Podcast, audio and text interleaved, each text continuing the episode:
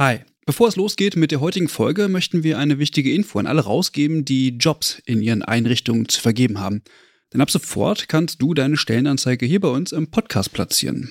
Wir finden das besser als Werbung, weil unsere treuen Hörenden damit Hinweise auf tolle Jobangebote bekommen und Unternehmen diesen Podcast nutzen können, um genau die Zielgruppe zu erreichen. Und wir nerven nicht mit Inhalten, die niemand hören will. Also eigentlich eine Win-Win-Win-Situation. Wenn du also eine Stellenanzeige hast, am besten natürlich für akademisch Pflegende, dann schreib uns eine Mail an hallo@übergabe.de. Übergabe hier mit UE. Wir veröffentlichen dann die Anzeige hier mit den relevanten Infos. Wir freuen uns auf deine Mail und wünschen viel Spaß mit der heutigen Folge.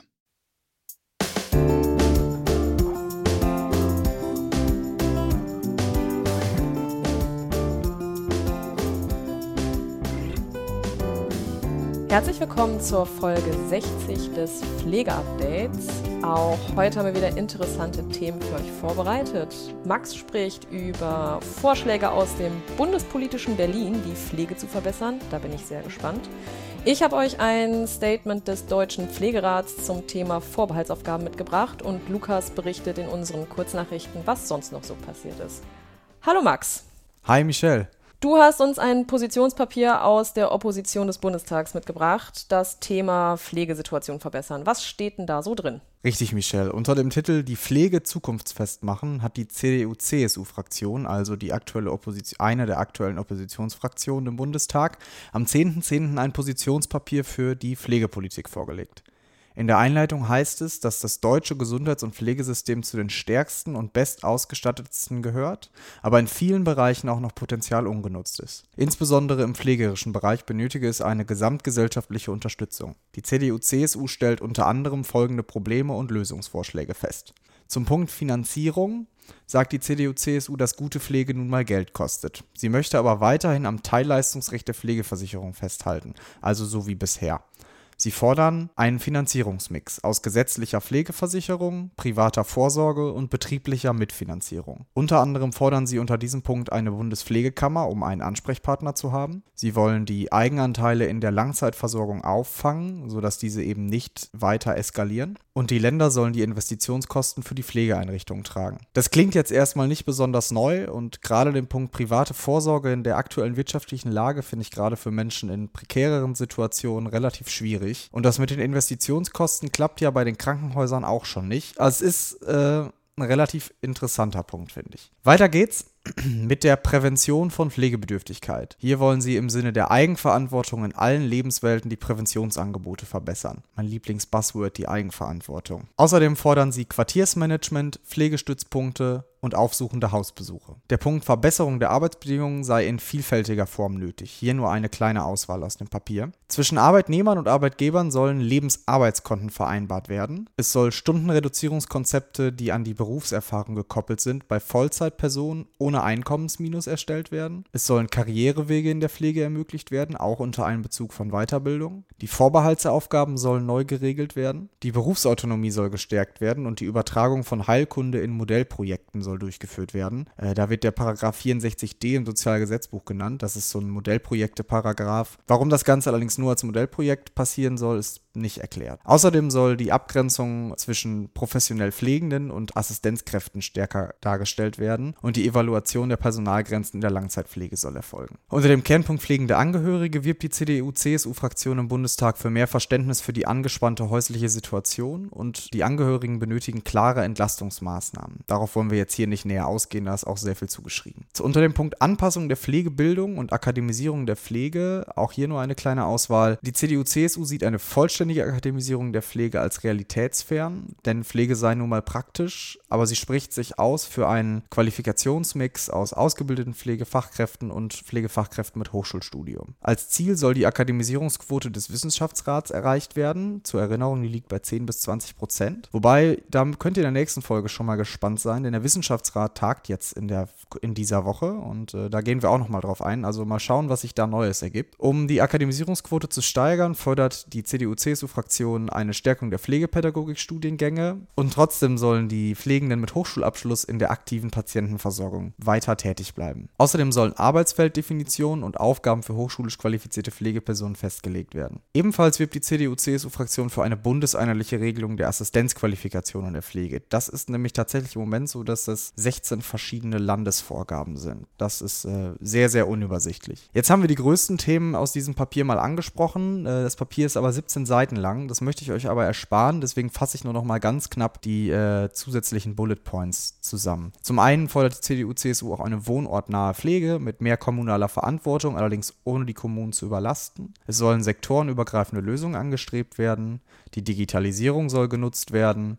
Die pädiatrische und die Altenpflege soll evaluiert werden. Hier wünschen sie sich einen Vorzug der Evaluation der Generalistik. Die Anwerbung von ausländischen Pflegefachpersonen soll fortgesetzt werden und die Leiharbeit soll reformiert werden. Hier allerdings sieht die CDU-CSU auch, dass ein Verbot nicht realistisch ist und vermutlich ist es verfassungsrechtlich nicht einmal möglich, aber sie sieht eben klaren Reformbedarf. Jetzt habe ich ja gerade schon in der Vorstellung des Positionspapiers der Opposition auch das Thema Vorbehaltsaufgaben nochmal angesprochen. Michelle, da, damit hast du dich nochmal etwas intensiver beschäftigt und zwar mit einer Äußerung des DPRs zu den Vorbehaltsaufgaben nach 4 Pflegeberufegesetz. Kannst du kurz zusammenfassen, was sich dahinter versteckt und äh, was genau die Vorbehaltsaufgaben sind? Also, der Deutsche Pflegerat hat ein Statement veröffentlicht, in dem er fordert, dass Vorbehaltsaufgaben nach besagtem Paragraph 4 Pflegeberufegesetz für alle Versorgungsbereiche gleichermaßen gelten müssen. Vorbehaltsaufgaben sind Aufgaben, die ausschließlich Pflegefachpersonen durchführen dürfen. Und dieser Paragraph 4 besagt inhaltlich, dass die Feststellung des individuellen Pflegebedarfs, die Organisation, Gestaltung und Steuerung des Pflegeprozesses und die Analyse, Evaluation, Sicherung und Entwicklung der Qualität in der Pflege ausschließlich Pflegefachpersonen vorbehalten ist. Und worum genau geht es im Statement des DPRs? Wir haben ja in Folge 55 bereits darüber berichtet, dass die Deutsche Gesellschaft Fachkrankenpflege und Funktionsdienste ein juristisches Gutachten in Auftrag gegeben hat, in dem sich damit beschäftigt wurde, welche Tätigkeiten auf einer Intensivstation gegebenenfalls nicht nur den ärztlichen KollegInnen vorbehalten sind, sondern auch von Pflegefachpersonen mit abgeschlossener Fachweiterbildung in Anästhesie und Intensivpflege übernommen werden können. Dieses Rechtsgutachten wurde halt jetzt durch den Deutschen Pflegerat ergänzt. Der Deutsche Pflegerat differenziert in seinem Statement nämlich noch einmal deutlich zwischen den Begriffen Aufgaben und Tätigkeiten und beschreibt, dass Aufgaben durch das Ausführen verschiedener Tätigkeiten durchgeführt werden. Im Kontext Vorbehaltsaufgaben bedeutet das also, dass Pflegefachpersonen den Pflegeprozess steuern, sichern und evaluieren, wobei sie aber ja nicht vollends alle Tätigkeiten dafür alleine ausführen müssen jedoch aber die übergeordnete Verantwortung dafür tragen. Darüber hinaus fordert der Deutsche Pflegerat, dass in diesem Setting nicht nur Pflegefachpersonen mit abgeschlossener Fachweiterbildung Anästhesie und Intensivpflege, sondern auch Pflegefachpersonen mit anderen Zusatzqualifikationen berücksichtigt werden. Hier ist unter anderem die Rede von Pflegefachpersonen mit Bachelor- und Masterabschluss, aber auch mit anderen Zusatzqualifikationen und Fachweiterbildung wie Notfallpflege und Atmungstherapie. Die Fachweiterbildung Anästhesie und Intensivpflege als alleinige Voraussetzung für das Durchführen intensivpflegerischer Aufgaben und Tätigkeitsbereiche sei bedenklich und beziehe andere qualifizierte Personengruppen, wie eben genannt, nur unzureichend mit ein. Zusätzlich heißt es in der Pressemitteilung, Zitat, der Gesetzgeber spezifiziert nicht explizit Vorbehaltsaufgaben für verschiedene Versorgungsbereiche, da sich diese Aufgaben auf den Kernbereich pflegefachlicher Praxis beziehen.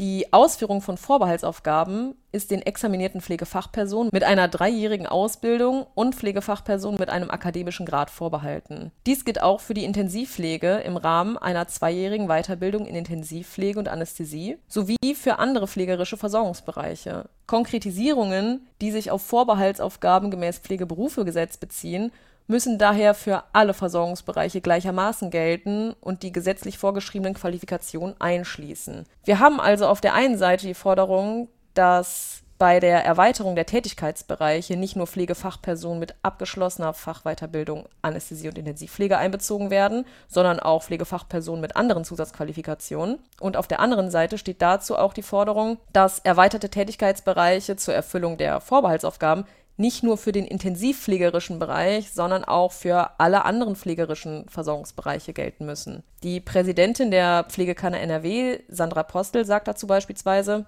Zitat, Gesetzlich legitimierte Vorbehaltsaufgaben in der Pflege müssen auch für spezifische Aufgaben weitergebildeter Pflegefachpersonen geregelt werden. Hier braucht es die Klärung der Grundausbildung auf Bundesebene.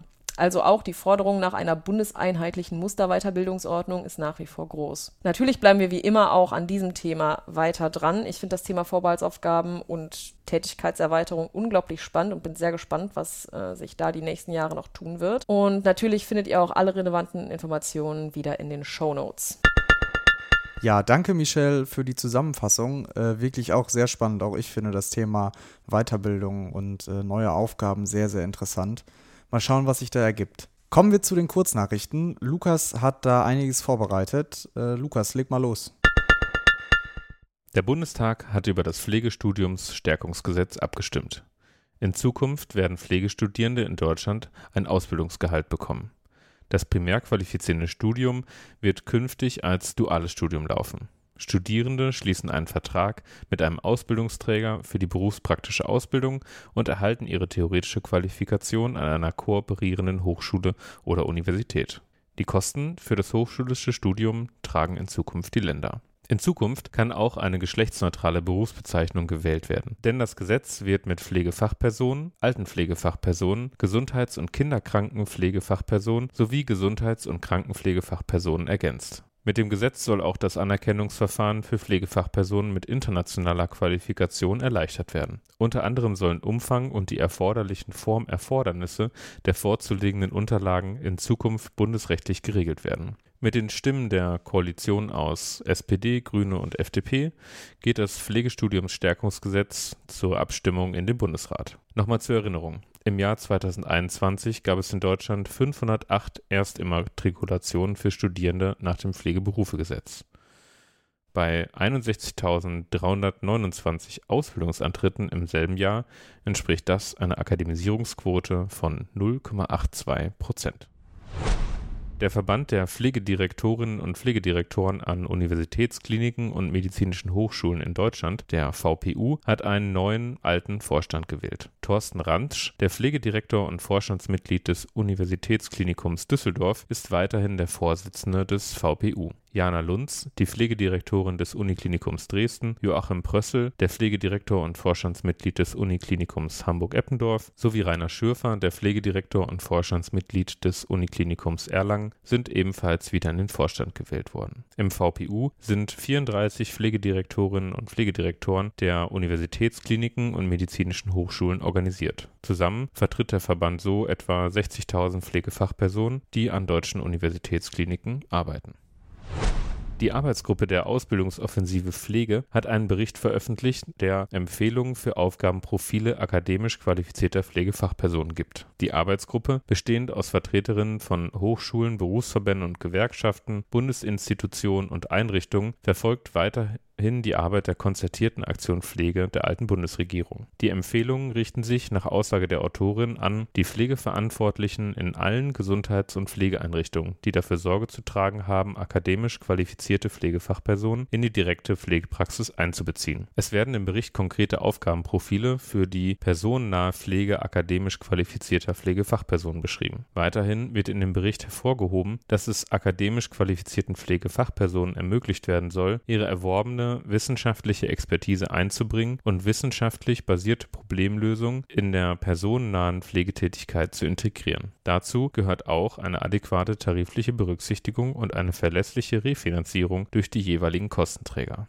Wir werden uns den Bericht in der nächsten Folge des Pflegeupdates genauer anschauen und euch auch einige Stellungnahmen zu diesem Bericht vorstellen. Damit sind wir auch schon wieder am Ende von Folge 60 angekommen. Äh, wie ihr gerade schon bei Lukas in den Kurznachrichten gehört habt, das Pflegestudium Stärkungsgesetz wird ja jetzt hoffentlich bald verabschiedet und veröffentlicht. Ich bin sehr gespannt, was sich da noch ergibt. Ähm, Michelle, hast du noch letzte Gedanken?